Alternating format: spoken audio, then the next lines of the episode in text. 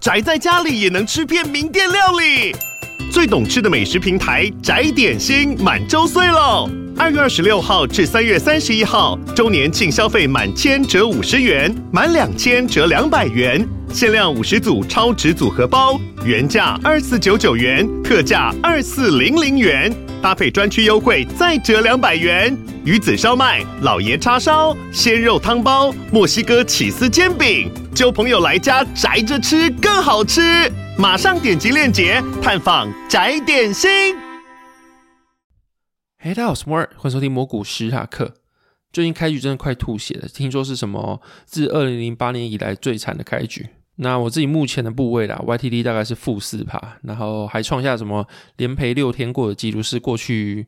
就是反正就是我有印象以来连续赔最多的时候啦。然后跟去年第四季的时候这样比较顺风顺水的感觉差很多了。所以现在情况就是起床台股开盘，然后赔钱，然后收盘之后散散心，晚上美股开盘继续赔，然后赔完之后睡觉起来，台股再继续接力赔钱。不过虽然现在在网络上看到很多人就是在降杠杆，但我目前就是维持二零二三年底左右的持仓水平，就是还是属于一个有上杠杆的状况。不过持股的部位就是集中那些估值比较低的还没复苏的产业，就是另类的一种对下档的保护这样子啦。然后与股市相反，就是二零二四年的开局对我的生活其实是蛮顺遂的，除了就是连续接到几个案子，都是以前的朋友啊，然后忽然跟我介绍，就大概在年初一月五号、六号之前，就是刚开局那时候，就忽然有一波流，很多朋友都跟我介绍案子之外，那另外也有跟几个厂商谈业配的合作，目前都谈的蛮顺利的这样子。然后此外在生活上啊，就是我自己的生活上也找到一些规律，就大概就是会八点左右起床。然后运动完之后去工作，然后看中间怎么样怎么样之后，十一点左右会入睡。然后听我节目有一段时间，朋友应该都知道我是比较属于人来疯的人，就是有一段时间告诉你说我迷什么，但后面又荒废。但这次是真的觉得我必须这么做，然后也逼自己运动这个习惯。在大概两个多月前的 Podcast 没有听说我去打球，然后朋友约的，然后觉得自己喘跟大树一样，到现在也持续下去大概三个月左右了。然后会这样逼自己运动，除了是平常比较容易累，然后真的老了以外。主要原因有两个，一个就是觉得胖很困扰，像之前回去球场打球的时候，起初动一下就开始喘跟猪一样，所以那时候就觉得说，别人看自己的形象会不会就是一个胖大叔，然后在球场上跑一下之后开始累，倒在地上休息这样子。然后除此之外就是打球这样子很不舒服，你稍微运动一下之后，你就会出现头晕的状况啊，然后就会有一种视线模糊的感觉。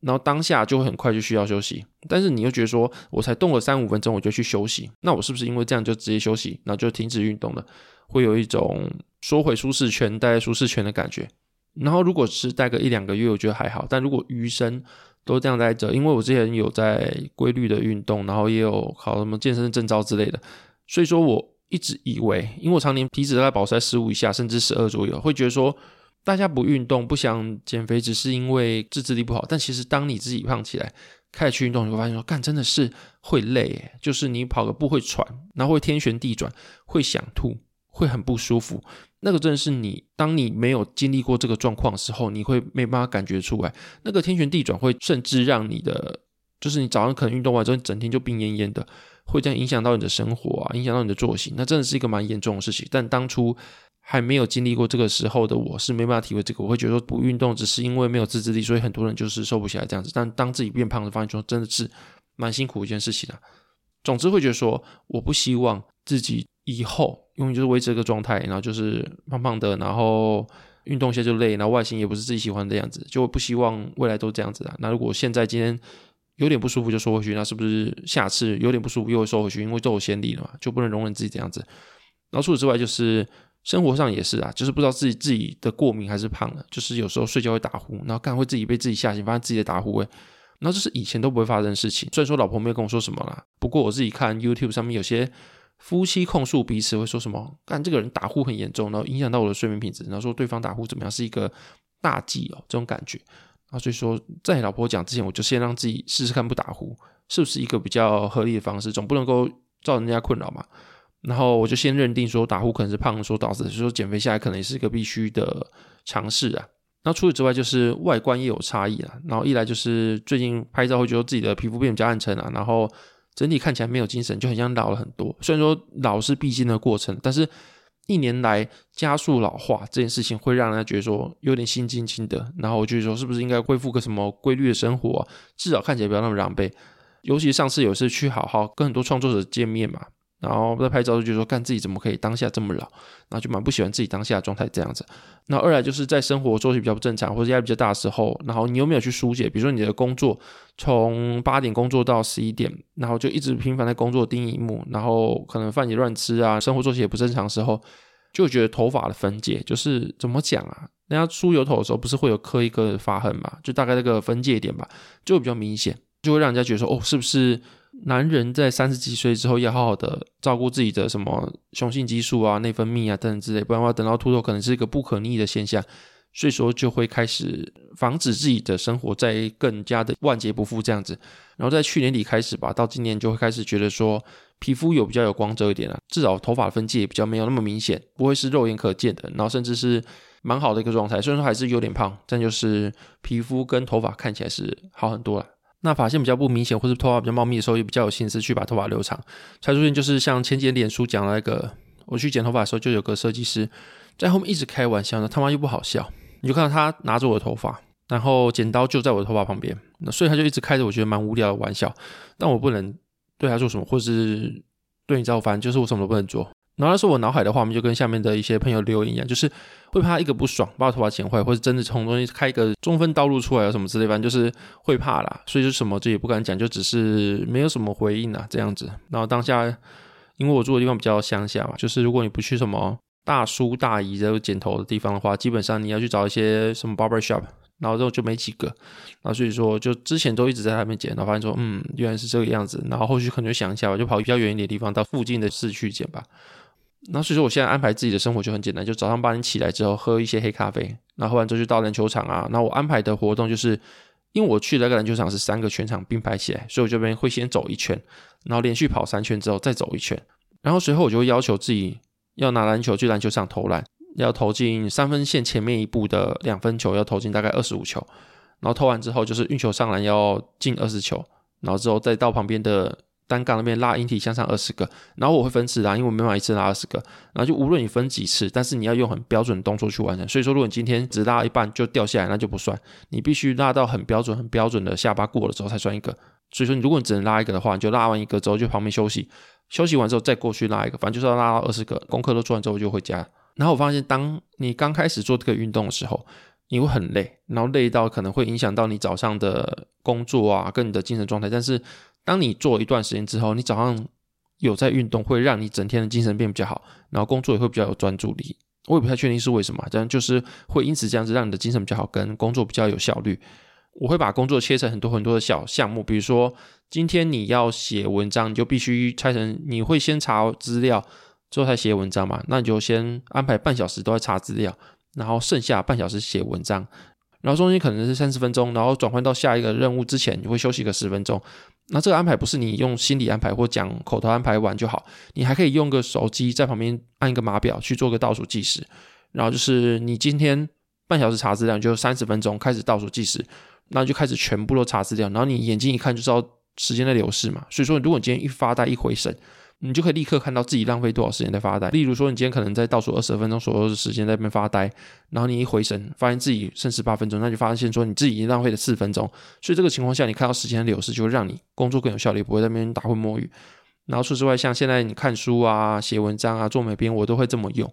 然后就会减少自己在工作的时候偷跑去吃零食啊，或看 YouTube 的频率。然后有时候你真的是工作到一半，你会觉得很烦，然后就想点个 YouTube 看，然后一看 YouTube 看，那个时间过很快，可能半小时、一小时就过去了。所以说你今天用码表计时的话，你就会避免自己在那边做一些比较偷懒的动作。然后对我来说会蛮有用的啊。反正我自己可能就是有点自己在虐待自己的感觉吧，反正就是有点抖 M 体质啊。然后听到这边的你可能会说，我凭什么教你做事，或凭什么当一个什么时间管理大师？没有，我不是在教你，我是跟你分享说，我觉得 work 的方式有哪些，然后自己尝试过后的心得。因为我也尝试很多方式，要让自己的拖延症变少一点嘛。然后就当一个朋友跟你分享一些生活的经验，你就听听就好，不是在教你做事，我就是自己分享我自己最近用这个东西，蛮有效果。然后可能就是跟朋友约出来的时候，他跟你分享自己的生活，大概这样子而已啦。然后没有在教你的意思，我也不会教任何人，我自己不是什么时间管理大师嘛。那总之就是把一个任务再拆成小任务，搭配码表计时，我觉得是非常有用的。然后也会希望说后续的这一些比较规律跟顺遂的生活可以持续。然后不过拜托股市就是不用跌，二零二四什么的好，就是股市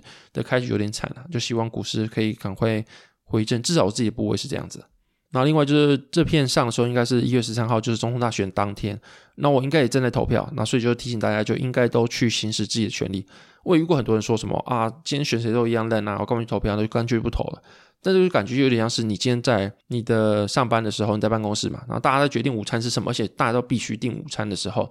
那你今天大家在选的时候，你就说什么啊？干的都很难吃啊！我不要参与讨论，你们选就好了。然后最讨厌的那种人就是最后选出来，他妈什么东西他都可以选，什么东西都难吃，什么东西都不要，什么东西干你们怎么选这种东西，你们要自己负责。那公司今天给那个 menu 就只有这几家店家可以选，啊你又不选，然后大家选出来就在那边选，然后就是有这种人让人家很受不了。所以我知道今天没有令人完全满意的存在，无论是候选人或是你说什么便当都是。但你今天不参与讨论，不参与投票，最后选出个大便来，你也得吞下去，因为当初你不参与选择这个决定。就是在表态说，在民主规则里面，你在宣告大家怎么选都可以，你就两脚开开，然后随便人家怎么样都可以的，然后你都承受的意思。所以今天候选人一定会有你相对喜欢或相对不讨厌的，至少你可以选个出来，那你有参与选择了嘛？那这样的话，你要去跟他讨论的时候，你才有立足点，才不会说什么人家在选择的时候，你说什么哦这个很烂，啊当初你选谁？干我没有选呢、啊，啊不就是你自己自找的嘛？就这种感觉了。那当然说今天是。总统大选，那就来聊一下，就是目前看起来，就总统大选后续会对市场的一些影响，还有我自己观察的一些产业的心得，这样子啊。其实刚好提到，就是今年呐、啊，就算这个开局应该是二零零八年以来最差的开局。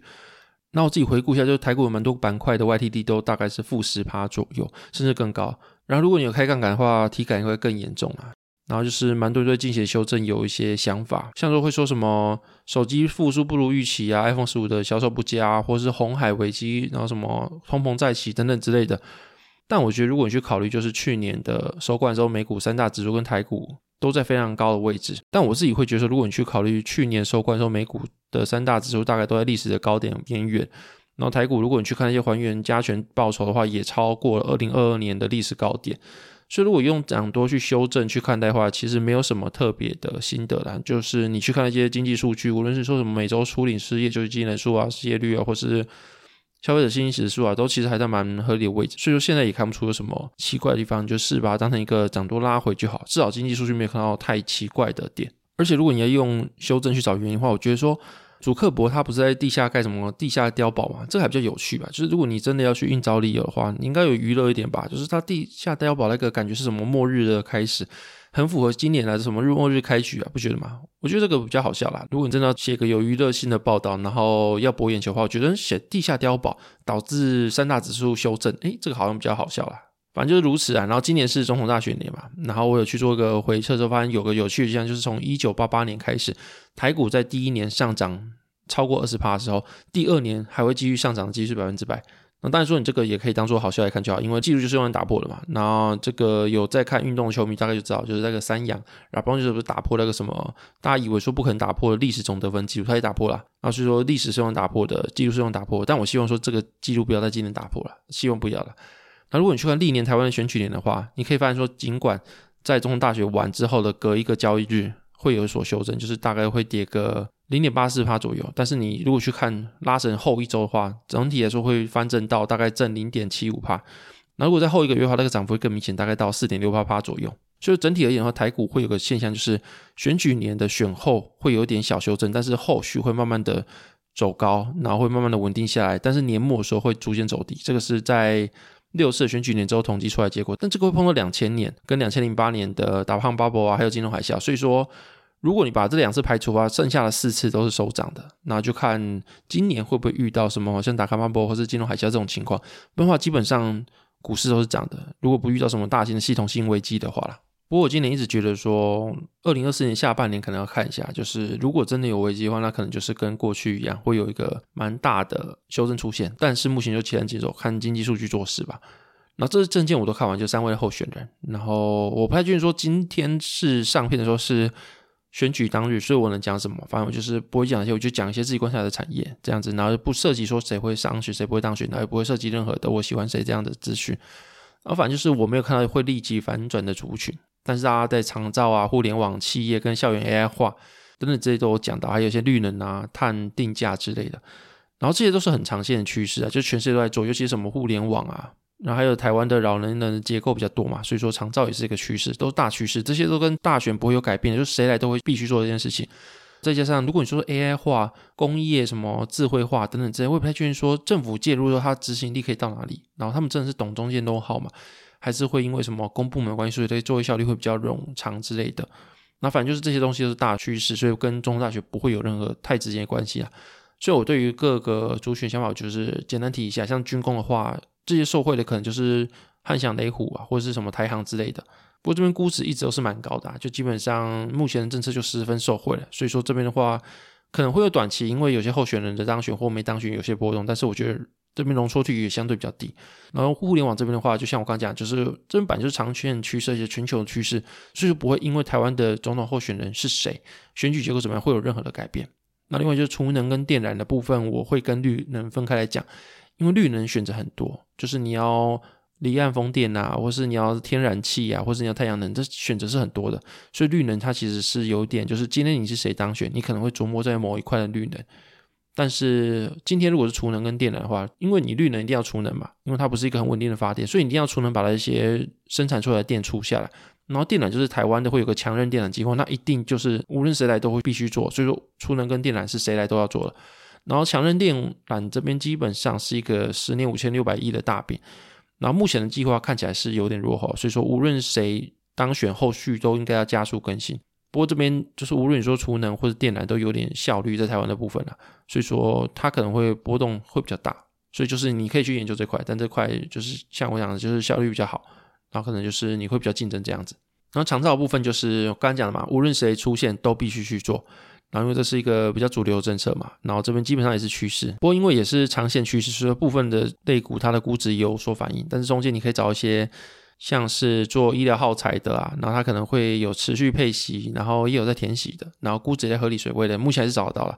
所以说，基本上这边短线没有什么动能，因为它长线趋势。但是如果以长期的趋势来说的话，如果有修正，也会是一个蛮好的买点这样子。但是必须找到一些比较稳定的啦，因为我觉得这边应该没有什么新创题材吧，在台湾。然后就是找长线稳定有配息的，然后现金流蛮健康的，然后估值偏低的应该就可以了。然后工业电脑这一块应该是我首选，像是研华、会友他们都在做校园的工业电脑设备，然后蛮多候选人其实都有在讲校园 AI 化增建。然后除此之外，像是美国的缺工、资本支出增加这块都可以因此受惠，算是一个复苏的题材这样子。然后估值的部分也在低档，所以说我自己会蛮有兴趣。但是我自己有兴趣不是刚刚讲到的研华跟惠友来两家，是其他的厂商。然后这边就没有提出来，但就是你这边找应该也找得到，就是估值在低档，或者是他投入的是利基新产业。那这样的话就会在市场上比较有不可取代的定位。然后这会是我比较首选的部分。那另外就是如果你说观光跟航空的话，基本上我知道有些券商在扣云品啊等等之类的，会认为说什么。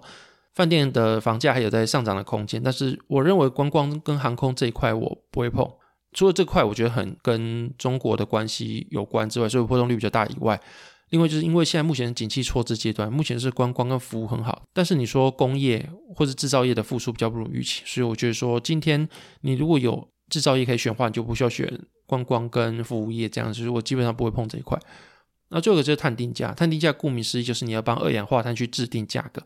所以这个机制下，每个企业都有规定的碳排放量的上限，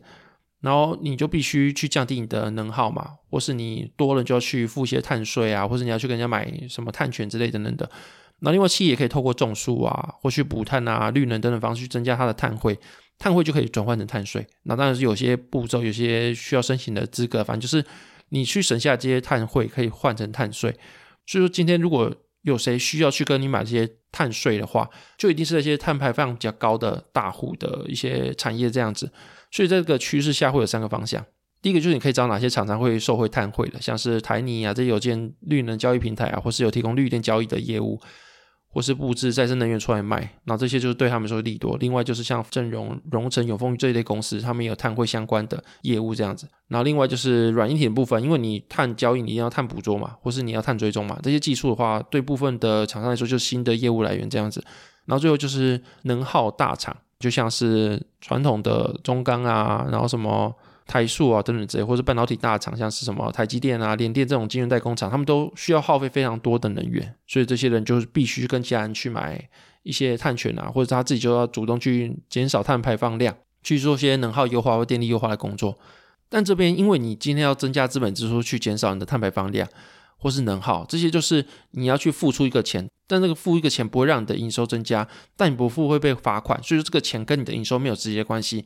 所以对一些如果比较中小企业来说，它没有这么有余裕的话，那这边就会比较吃紧。然后相较之下就大者恒大。如果已经像台积电、联电这种比较大的晶圆代工厂或者比较大的厂商的话，就是你在产业是龙头领先地位的话，你就很有余裕去做电力优化、去做资本支出啊，去让你的一些符合碳排放量或者是符合规矩这样子。所以这个多出来成本反而会让大者很大的趋势比较持续下去，我会这样觉得啦。不过这块就是碳定价这块比较不急，我自己觉得，因为这个应该不是本次的总统大选是谁出现。就一定会马上去反转的一个东西，它应该离正式上路还有一段时间，而且你上路之后还要辅导啊，还要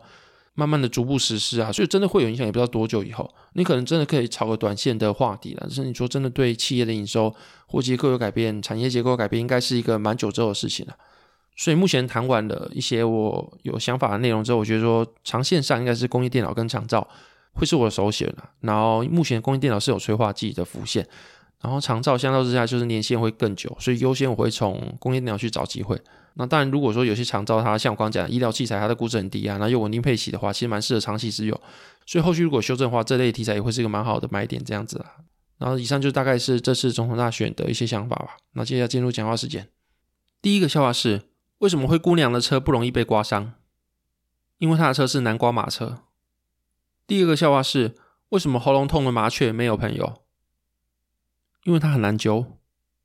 好，这边如果喜欢节目，可以来播放视频发送出发给我五星评价。如果喜欢内容或想支持我，都可以订阅我的方格专栏。到一月底之前都有进行优惠，这期节目谢谢大家收听，拜拜。